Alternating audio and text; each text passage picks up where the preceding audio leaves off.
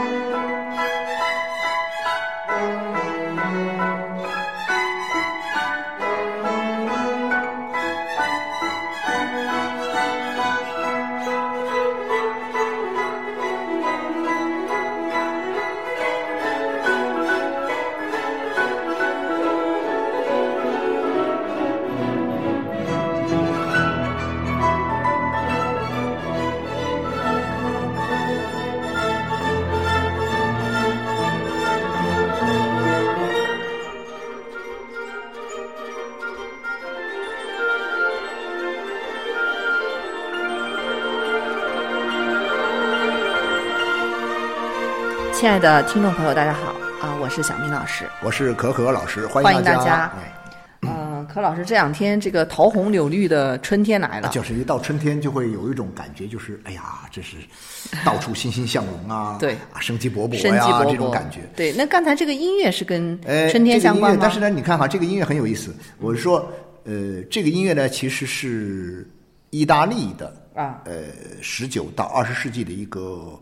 一个作曲家叫啊雷斯比基。哦啊，雷斯比基他写了好几部这个罗马三部曲嘛，就是好几哦啊，那个写罗马马的什么罗马之松树罗马是吧的节日啊，罗马的喷泉哦啊，因为写了三，但这个我们听的这几首曲子呢，嗯跟那个罗马三部曲又有点不太一样。嗯，呃，这个也是三部啊，这啊一比个较曲子也是三部比，较古典，是吧有点古风的味道。对对对比较古典嗯因为他喜欢写那种古风，呃，什么追溯到那个中世纪啊，文艺复兴那个时代。那么这首曲子，我们刚刚听的这首曲子呢，是他的一个叫什么呢？就是叫波提切利的三幅画当中的第一段，就是写春。哦啊，这首曲子波提切利最著名的啊，其实两幅嘛，春和维纳斯维纳斯的诞诞生对但没错另外一幅呢是三博士来啊，拜。三博士来拜，或者是三博士来朝啊，哎哦，就是啊他或者的三圣朝拜，算是啊成名作吧。啊对对对对他最早献给美第奇家族的。对对对，嗯，因为这个雷斯比基呢，他大概是在那个佛罗伦萨看呢，这个佛罗伦萨不是那个乌菲兹美术馆吗？哦，对，啊三幅画都有啊都有啊，啊，都在里面。都在这个乌菲兹美术馆。对乌菲兹嗯那么他在大概是一九二七年左右吧，大概是去了看了这三幅画之后，就特别有感觉。哦，所以写了这啊，然后个音就写乐。了这个叫波提切利的三幅画，其实是啊一幅画。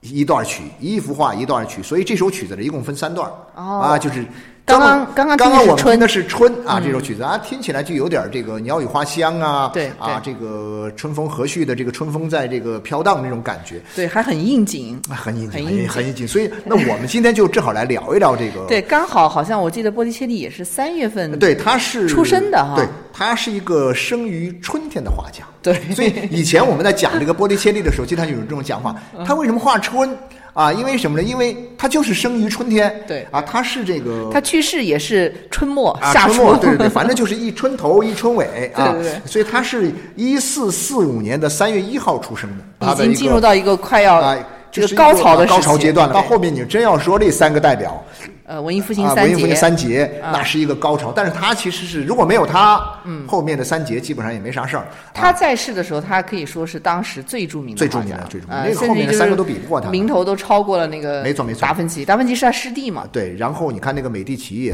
那个家族也特别器重他，对对那对那有点是他们家族的御用画家那个对意思是罗罗吧？伦佐，啊，特别罗是伦佐嗯佐梅迪奇啊，那个罗伦佐呢，其实是罗伦佐是什么呢？是整个美第奇家族里面的一个什么呢？就是说一个巅峰的嗯对一个对人物对。然什后么他叫又富可敌国啊，你就看他就知道了，对对对对 对对对对他真那的个是太他有一个外号，太有钱，嗯他有一个外号叫豪华者罗伦佐。哇啊，就是那那个个年代的人，就是他都有一个外号啊，啊什么矮子培平对对啊，对什对对么啥的对这个对啊，什么他叫就豪华者罗啊豪伦佐华者罗伦佐，啊他就是那种他这个豪华不仅是指的是他生活的那种，比如说他的衣着呀，他的举止谈吐啊，而且更多的是他的一种一嗯品种味，品味，他是的一种胸襟，对对对对啊，他那种感觉。但是呢，到了他那儿顶峰，然后后面他就衰败了，急他一速衰败啊，急速衰败。他他们这去个家世以族后，好像很快就衰落了。对，然后这个里面比较奇怪，就是波提切利他本来是一个就是忠实于这个美第奇家族的嘛，但是到了这个时间点，美第奇家族已经被放他逐的之后，保护人也也也都死了啊，对，他也受到了一些牵连啊受到啊牵，连然后他就立刻就回到的这个，就我们刚才讲的这个萨沃拉罗拉的这个战队上来，就哦投靠了他的这个投靠新的主人他的阵营，对对对，啊没办法没办然后法，他艺就术家都这样啊，那个时候对。 对，然后他主要是主要最可惜的是他在这个他在这个时间点上烧毁了很多自己的画。哎呀，可惜了哈。非常可惜，可惜对了对可惜就了响应他的运动嘛，对，就把这些画都烧掉现在了。的画也不过就是几十幅流流流传下来，对然后对呢，对基本上最有名的都是在这个呃呃佛罗伦萨的乌菲兹美乌术菲馆里兹，面。对我去过啊乌菲兹，啊对，你你也去去过啊，我也去过，对也我们俩去过，啊太有名了。那个我当时去那年，我不记得是好像是一几年，一一三还是一四年，反正就那个时啊候。那个时候呢，因为前几年的时候，乌菲兹好像重新装修过了一下，对对，有一啊段时重间新他装修过了停业了，嗯有啊，段时停下来，间然后呢重新装修。我有一个朋友，正好他事先也没有做好攻略，就直接去了哎呀，这个满怀这个叫什么渴望和这种叫什么朝拜的这个朝圣的心情，跑去乌菲斯，结果咣叽乌菲斯关门儿 啊，正在装修。对我去的时候还没有装修，就是里面总觉得是旧旧的、小小的、挤挤的，是啊，这种感觉。但里面宝贝真是多真是多。我去的时候是已经装修过了，啊！您装修过了哈？对我比您晚几年，然后啊当时就是非常的拥挤。啊啊，都已装修过，都还对哎很用，因为它空间就那么大嘛，对对对然后展品又特别多，密对密麻麻，所以嗯非常挤。是是是，我当时去看，我现在还记得当时那个场景，哎呀，急死我了！我就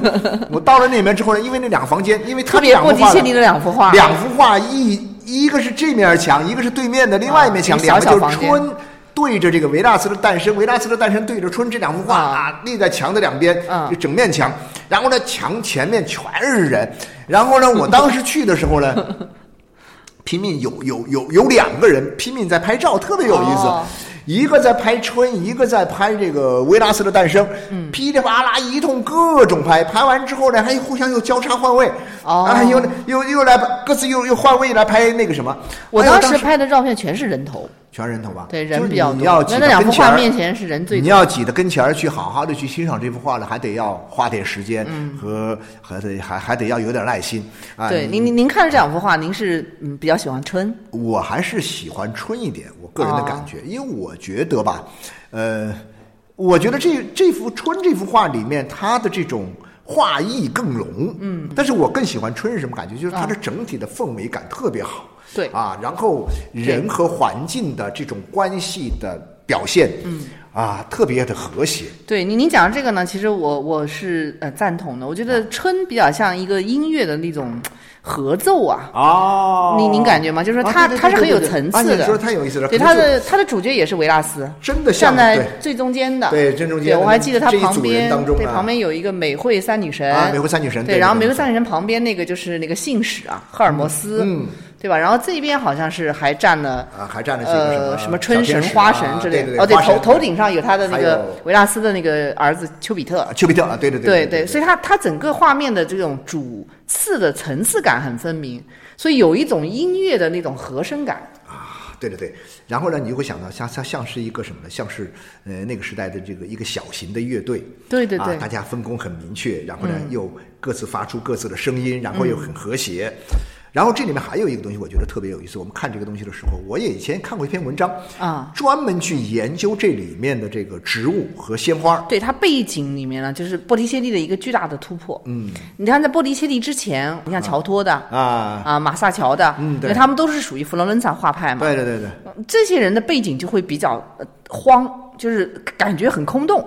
基本上没有什么太多背嗯说景。句这个，说一句这个有点儿呃不大恭敬的话啊哈，其实你看那个。全世界最著名的一幅画《蒙娜丽莎》啊它那个背景好像似乎也有点仓促感，会不会有呃，点？达芬奇，达芬对奇的这个哈达芬就奇是那背个景背喜欢景做一些这种就是他，当然他可能是目的是要凸显人物前景的人物，嗯啊，然后在背景上呢做了一些这种啊虚化的嗯处理啊，或者说有人甚至认为他可能都没有画完。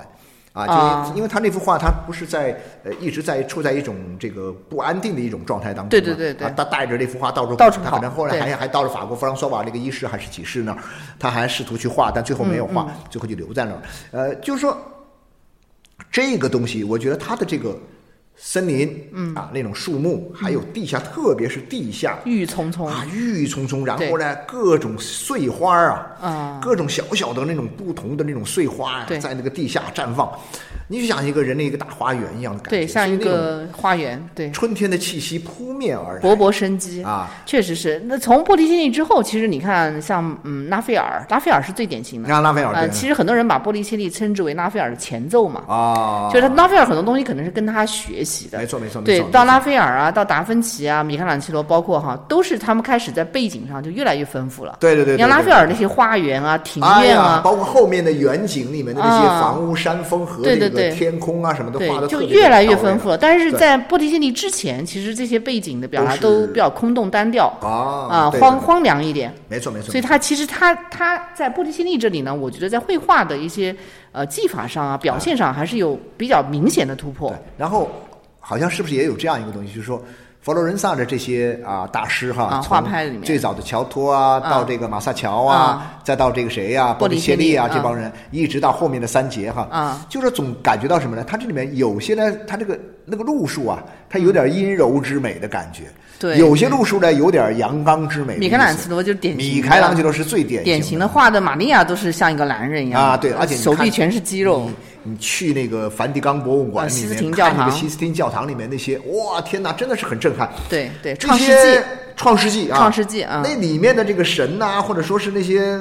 各种圣人呐、哇，个个都肌肉极其的发达，对对对。啊，就是感觉就是属于肌肉男一样的感啊。 我觉得，那我觉得种米开朗基罗是不太一样。这三节里面，他是比较迷恋，就是那种男性力量的那一种个一个身表达，身体的这种肌肉感的这种张力哇啊，那就是他表现的特别那个这其实也是他的这个画里面，嗯，比较能够体现他的特色。文艺啊、它的特色，然后他通过他的特色去呈现出那个文艺复兴时代的嗯那样一种审美的趣味，对啊，就是那种审美趣味的，好像对这种男性的。啊，那种阳刚的东西就特别那个，但是呢，像波提切利，我觉得他还是一种阴柔的。你包括像我们讲的，嗯他画的那种环境的因素，包括人物的那种姿势，嗯，啊，那种姿态，嗯，啊，然后呢，还有一个就是他的那个这个人是，其实这个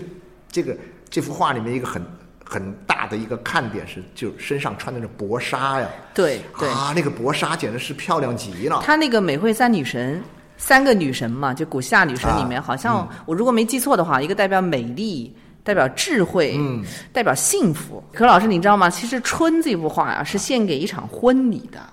啊，是当时这个呃罗伦佐家族里面的有一个呃他的一个一个小辈吧，啊要举行一场婚礼，啊所以罗伦佐就专门跟这个波提切利定制了一幅，就是以婚就送给这个婚礼的这个家庭里面的一个装饰的一幅画。啊。对，所以他就画了春。但其实你看哈，就是说，我觉得这个春在这个整个的，呃，不仅在呃波提切利的画里面，甚至也不仅仅是在意大利，甚至在我们讲的在整个的文艺复兴那个时代，嗯，我觉得它都有一种什么呢，就是一种哇，重新开创一种新的气象。对，然后呢，呈现出一种勃勃的生机的一种感觉。对然后这里面的东西，你比如说我们看到这样一幅画里面，包括像另外的一幅《维嗯维纳纳斯斯的的诞诞生生》，它其实大量的是什么呢？它其实都是取自于古希腊的神话。神话，啊而且古希腊的神话而且您您说他为什么独独就是一定是维纳斯？而且不仅是他，其实后来的就文艺复兴到了后面中期、后期、晚期，全是维纳斯。对，我就说嘛，你看这个文艺复兴。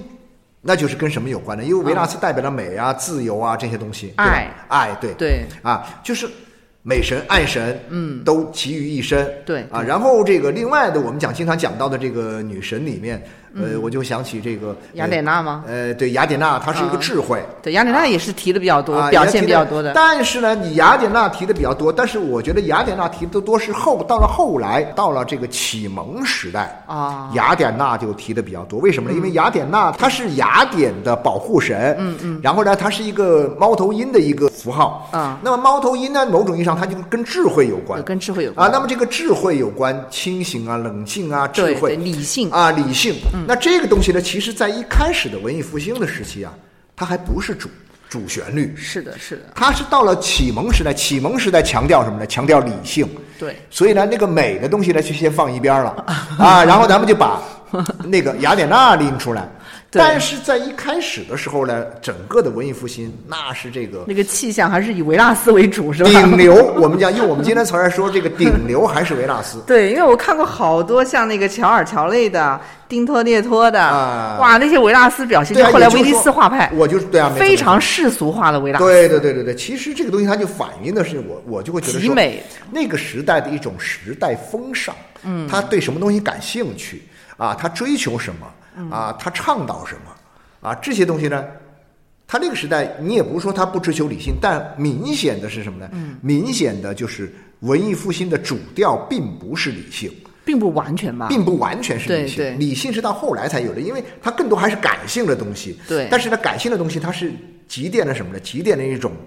呃，我们说的这种就是美呀，嗯，啊，爱呀，啊，这个就是是幸福啊，这个，对它对更多的是来自于那个时代人们的一种感官的。精神层面嗯的感官这个维度上的一种啊一种展开和呈现对，或者说他们更多的是去探讨真实的人性吧。啊，这是对，因为中世纪差不多一千哎年，呀其实对把人人都性的管禁锢太太强太了，吓人了，所以太文艺吓复人兴是个反弹。了对但它解决的其实我觉得首要要解决的一个矛盾就是关于这种人与神的一个矛盾，嗯嗯嗯对吧？就是我们太过于去在中世纪的这种神的禁锢下，人已经找不到了，对对不知道对对人应对该活成什么样，也不知道人为什么活着。然后还有一个就是它解决的其实是一种世俗和宗教的矛盾，哦，这些都都是那个时代里面，时代命题，对对对，很重，文艺最重复要兴的时期啊的哈最重要的，因为我有时十候会四到想，十六世纪。对对嗯，你像那个时代，其实他一开始早在但丁那个时代啊但十丁嗯三到十四世纪，啊，但丁十三到十四世纪，然后呢，他在他的《神曲》里面其实就已经把这些内容，把这个提出来了问题都提出来了。是的但那是个的时代，文艺复兴还没没有正儿八经的在这个嗯开始嘛，因为我们讲到文艺复兴，一般讲正式开始还是在佛从佛罗伦萨开始。对而且是佛罗伦萨的一个什么呢？就是梅第奇家族的这样一种对艺术的这种文化的一种资助，嗯，然后呢，就形成了一种全新的一种社会的文化的一种审美的一种新的风尚。嗯啊，对它对这种东西才慢慢出来。那这个东西出来的时候，主要是什么呢？就是说它要开始去面对刚刚您说的这个人和神的矛盾呐、啊，宗教和世俗的这种冲突啊，嗯对然后他找到了一个点我认为点，然后呢，透过这个点呢，拓展出了一个新的路子。嗯对，那这里面他，我觉得就是他找到了他的解决方案。对，这个东西，刚刚其实我们提到了，类似于像马萨乔这种东西，好像蛮蛮有意思的。我记得以前看一个啊那个谁的，呃，就是一个瑞士的艺术史学者叫沃尔夫林啊，沃尔夫林啊，，沃尔夫林很有名，书写得很深奥啊，很深奥， 很难看懂但是他有时候， 但他有时候他发现一些东西，我觉得是蛮有趣的啊 比如说。他说到马萨乔的一幅画，啊马萨乔最著名的一幅画是他是的一个那伊叫甸园吧？不是，是为那个收收税金的还是啊哦纳税金啊啊，讲的是这个圣经里的一个故事嗯啊，然后要收税啊，然后呢那边有这个就是一个宗教生活的一个场景场景啊。啊，然后人家说很多的人啊，包括耶稣啊什么的都都在都在一起啊。但是呢，这个沃尔夫林他就分析的这个很有意思，他说从。马萨乔的这个作品当中，你往前回溯，回溯到更早时候的乔托，嗯，乔托，你就发现乔托里面呢也有一幅画里面都有很多人，但他发现所有这些人都挤在一块儿，哦，你讲到这一点，我就想起波提利的这个方面也是个突破。也是个突破。就是说这个绘画的伟大之处在于，嗯，就是他通过一种视觉的东西啊，嗯，把我们生活中的很多的这个，比如说一种社会关系，嗯和一种人与人之间的这样一种呃呃这种存在感，嗯嗯，哎，用视用这种视觉的语言，嗯，把它呈现出来或者说他有点重构了，啊，对对对，就对吧？是有点把这个关系好像重新用一个角度对让啊，你其看实到。我我经常就这样想到，你看的这个一个绘画作品当中，一群人他是怎么，一群人是依据一种什么样的关系， 我们聚集在一起的？对对啊，我们之间保持多大的距离，谁是中间？其实你发现没有啊直到今天我们其实还是一样的，这个拍世界照也是是吧拍照对啊 C 位谁坐中间啊？谁在前排？ 对啊，然后呢，你是否可以跟中间靠得很紧？是否还对要对对对啊？你看现在很多的这个，包括很多的以前我们讲看美剧时候，它那些海报啊美剧里面海报，那这些大咖啊，这些主角啊，嗯，你要考虑到的因素很复杂的。对你比如对举个例子对来说哈，你本身有一个你的咖位有多大的问题，啊对然后但站是什么你的位置咖位很大，但是呢，你可能在这个剧当中，你在这个影片当中，你并不是第一主角或者第二主角。嗯对所以这里面就有一个问题，那我又不能说你在这个里面不是主角，我就把你弄到一边儿去。嗯。所以呢，怎么样能够把这种放好。放到一个合适的 地方啊？哎呦，这个空间的构图关系其实非常非常重没要错，。你讲这个，其实我就想起那个波提切利的另外一幅著名的，就是那个《三博士来拜》啊，三博士来拜，对，对，那张画里你知道吗？他画了好几个美第奇家族的这个老大，老大放在里面啊。对他放到里面，但是呢，他同时也画了自己啊。那幅对画对里面，他画了自己的一个一个自画像，因为对那个时代的，就像包括米开朗基罗，包括达拉芬奇斐尔、拉斐尔，都是很喜欢在他的绘画作品里面，特别是这种集体大型的集体对的集体这的种这种人物画里面去对，就会画自己。对，啊，那个很有名的就是那个叫什么那个呃那个米开朗基罗的不是拉斐尔的那幅呃雅典学院，雅典学院对他就把自己画到人堆儿里。一个小小啊，的一个小小的 侧面，然后呢，对很多人去看这个，我们去西斯廷教堂的那个拉斐尔史嘛，啊啊啊我们去看那个墙上很高的地方去，大家就找基他本上都要去找他， 找他啊，看见了，看好见了，像看是个见了，侧脸啊，一个对吧侧脸，那一张个一个侧脸。对这个这个波提切利在这个三博士来拜里面，它是边上啊在边上但还不是像那么小一个位置，是对一个很完整的，它一个也对是回回过脸来一对一张脸，对，但它这个角度呢，就是完全不是 C 位了对，C 位都是那几个那就是这个这个这个赚了。对画了美第但是家他这个族的人，我是看了一些艺术史的研究说，这种把自己画到这个画里去的，其实是带有一种什么呢？它啊具有一种图像签名的这个意味啊就是这是我的画。然后呢啊，它其实它其实上面并没有它的。签名的，对然后就通过画把自己画进去，画进去了？然后呢，就等于是用一个图像的形式来签了名了，这这是我的作品了，你知道吧哦 盖上章啊盖上戳了，你知道吧？就这意思。但是我还是觉得说，这幅画《春》这幅画真的是各种好，是没法说的。啊呃，只是说你就会感觉到，哎呀，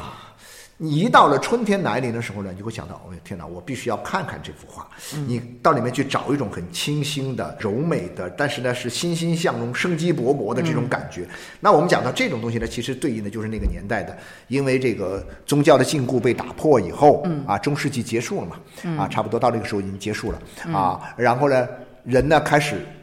打开了自己，对啊，打开了自己之后对，开始面向一个全新的世界，全新的世界啊，就这种感觉。然后真正的把人回归到人性本身，人性本身所以就回到刚才我们讲的这个问题，为什么我们这么偏爱维纳斯啊对对因为他太像是一个就是呃活生生的人了，有血有肉的人，因为他又任性。啊，他又他又很，嗯呃他他做了很多妖嘛，对吧？对对 对就是对对没错就是没错没错他其实身上有很多问题，对很多错误，就是他有时候经常头脑发热，就是很冲动，这也就是这我就非常像人。我也想说的一点是什么？就说嗯你看哈，中世纪时候大量的宗教画，它画的是圣经的故事。对对对对，啊，耶稣，哎呀，而且这个耶稣看上去啊，惨兮兮的， 就是我经常有这种感觉，我觉得说原罪原罪啊，对，就是说这个基督教呢，它的这种传播的方式里面，从图像的这个角，图像学的角度来看的话呢。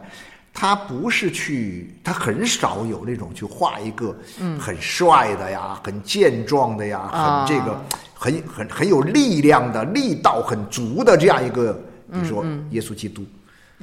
他往往把耶稣基督化成一个，因为耶稣基督确实是替人类在受难，对对对啊，被钉到了十字架上，对，因然后为他要有宗教的这种但意味是嘛，对对对，但是呢，你看没有，就说文艺复波兴提不是切这样利他文艺复兴，他至少他从这个角度来说，他从我讲，他一一竿子捅到什么，一竿子捅到古希腊去了，就是他把这个对象转了嘛，转了我觉得他是不再是那种就当时这种呃一神崇拜的这个基督教的这一套东西，啊有点万神的那意思。对他转到了古希腊时期，那啊时候是众神崇拜嘛，众神崇拜对，就万神教，所以你看，万神殿里面那些你，你到这个罗马的时候，啊你就说，哎呀，万神殿，万神殿，那对种万感觉神殿它不是一个，不是啊一个供奉一个。比如对说我们讲到那些哥特教堂里面，它都供奉圣母啊，对那是啊一耶稣神基督崇拜啊，它是一神，它是还啊是一神的。所以呢，这个意义上讲，也是一种很 open 的感觉，就是对我们对打开了，对对人回到什么呢？就我们今天说，其实是。文艺复兴，复兴，复兴，啊其实复的是什么呢？复的是古希腊文化的兴。那古对希腊文化是什么呢？是西方文化的初心。对，它又对是西方是文它化的源头，回到初双心溪文明啊的双溪文源明头的源头，对源头，因为这个古希腊这个希比后来这个希伯来那个希更早，对，所以我我希伯来嗯就跟宗教有关啊，了，对，我觉得就那种，所以你看它这个，所以也有一种说法，就觉得说，哎，好像觉得像呃波提切利的这些画哈，嗯，多多少少有一种啊，有一种这种异教的感觉。啊，对，有一种异教的所以当时他就率先烧掉了他的画嘛。对对对，他跟当时这种基督教的这个情景里面的东西来讲是非常不一还样是不一样的。非常不一样的。基督教的这些东西呢，从绘画的角度来说，它更多的是一种，呃，更多的是一种神的形象化，人对啊对，然后他的形象化气质是比较训诫的、奉献的。对对对对那是基督教的一种气质。对所以说，把基督画成那样，因为他要表达一种训诫、啊受难啊然，后呢就是带有殉难的一这种感觉它要引起你的怜悯同情，然后对呢对这对个对啊，你的你的你的悲悯之心，呃，然后呢这个，但是呢，波利切利，你看他这个画里面有一个很，就说我们刚刚讲到，嗯就是说带来了一种新的。我们讲的异教的东西有一个很很鲜明的特点，就是什么？就是人和环境啊，嗯，人融融合在环境里面，对然后呢，环境呢又烘托出了人物啊，这种感觉，它嗯不是什么呢？不是像呃基督教的这种啊，我们讲的中世纪时候的这些绘画，那些大量的祭坛画里面的这些嗯对内容，对就是主要的主要就是那些人物啊、圣是徒的啊是的啊这是些人物啊，还有一个就是基督教的那个时候的那种大量的宗教画，它是高高在上的，对对对对，对就是我们要去顶礼膜拜。没错没错，对，没错它跟我们的世俗生活呢，其实拉得很很大的距离。没错没错但是文艺复兴时期一个重要的主题是世俗化，对对对，所以到后来维尼斯画派，您您您是哎呀我就知道哎呀我非常的世俗化，红威红火火，恍恍威惚惚。尼斯画派呢，就因为威尼斯这个地方啊，其实在整个的西方文化里面，它更多的代表的是一种世俗的、啊纸醉金迷的、对狂欢精神哎呀那种狂欢的那种狂欢的、奢靡的、奢靡的啊，奢靡的、嗯狂欢的，然后呢，就是陶醉在世俗的这种极度的挥霍性的一种对享对受对当中。对对那你想那个年代里面，就是我们讲到威尼斯在那个年代，它代表了一种世俗化的东西，但它又跟宗教又神奇般的结合起来。对你比如说它。它为什么它的玻璃吹吹玻璃那么厉害？教堂要用因为教堂用玻 对璃，而且是教堂是彩绘玻璃，彩绘玻璃，我那教堂的玻璃工艺太强了。太漂亮了，对对那不得了啊！对然后你透过玻璃看见天空的那束光照进来，那种感觉人莫名嗯哥其特式妙教堂，对对对对尤其是哥特式教堂，就是这对种代表这种宗教、这种神圣啊、禁锢啊特别强的教堂里面，对对对对对它往往都是那种彩但是因色为它镶那种嵌的。彩绘的东西和那个色彩斑斓的东西呢，到了中世纪结束以后，那种中世纪的宗教内涵的东西慢慢弱化以后，它就呈现出一种世俗生活的一种光芒四射的一种对，美感。对，对所以文艺复兴是很好的解决了一个世俗跟宗教的问题。对对对，我觉得这个东西可能还跟什么，就是确实是是跟，哎呀，佛罗伦萨这个地方，它的这种嗯生活，它那么富裕，对啊，那么繁荣，就是我们经常讲到，真的很有魅力以前那种宗教的东西，我觉得有一个很大的问题在哪里呢？就是说，呃，主要的问题，我认为哈，就嗯是说，其实它是一个罚跪的，罚跪的社会。啊太单一了中。世纪大量的有一半儿的时间，那个社会生活都不稳定，嗯，农业也不发达。对后来到了后半一千年以后，才慢慢的发达起来，嗯，啊，生活在稳定起来，用它的庄园经济啊这些东西对对慢慢对才稳定慢慢下起来来，然后丰收了啊，然后呢，人们有粮食吃了，然后呢，开始追求吃的好了，吃的吃的愉悦的时嗯候。那情况就发生变化了。然后佛罗伦萨是一个自由城市啊，是个自由都市。那么这样的话呢，在那个时代就咣突然一下开始面对新的生活啊然后呢，你会想象在这种新的生活，呃，这个金光大道哈、这个啊康庄大道上面，背景就是波提切利的春，这种感觉。然后呢，我然后们这该个追求什么？啊？然后这我们里面的该人怎样物幸福的活着？是吧对啊，人物以这种列队的方式，一坨一坨的，一组一组的连在一起，它又跟当时的一种民间的一种叫什么，叫一种特有的一种舞步啊，跟他们的一种舞会啊，哦啊舞会的舞步形式，据说有点是关系啊吗那个队形有关系。哦，嗯它之所以排成这个样子，它又跟它的队形、啊，那种队形呢，就是是一种等于是一种慢一种慢调啊，啊大家在一起在草地上啊，或者说在这个啊田野呃，就是在这个空旷的这个集会上啊集会上啊，嗯。然后那种他们那时候有惜春会嘛，哦啊惜春会啊，惜嬉春戏的啊戏嬉春戏啊那个嬉戏的戏戏啊戏春会，戏春会呢就在那上面，大家就在这个草地上啊啊啊各种玩啊，各种迎接春天舞蹈啊啊宴宴那个宴饮啊，就是这种感觉，明白哎呀，这个很神往啊很。神往。但是所以直到今今天已经不一样今天已经没有了，对，直到今天虽然没有，但今天想起这些，我们还是很向往意对大对对利西啊。向 往，但是首先西向往是要满足你这种那个，就好好的看一看波提切利的啊，欣赏一下啊，用沉浸的一种观赏方式去欣赏这幅画。所以我们今天呢，其实是在春天的这样的一个日子里面，嗯啊，然后来聊一聊波提切利的春。好啊好好对，然后最后我们再来把这个波提切利的三幅画当中的《春》这里面的最后一段，我们听再一来下，听一下，听好吧？主要是啊抑郁我们一个新的开啊，始。意义一个新的开始啊！那也祝各位在春天啊，在新的开始里面追快乐求啊美好幸福的生活美。好幸福， 啊没是错吧没错啊，美回三女神嘛啊，好好嘞，好，谢谢大家啊，谢谢大家嗯，好，拜拜拜。拜。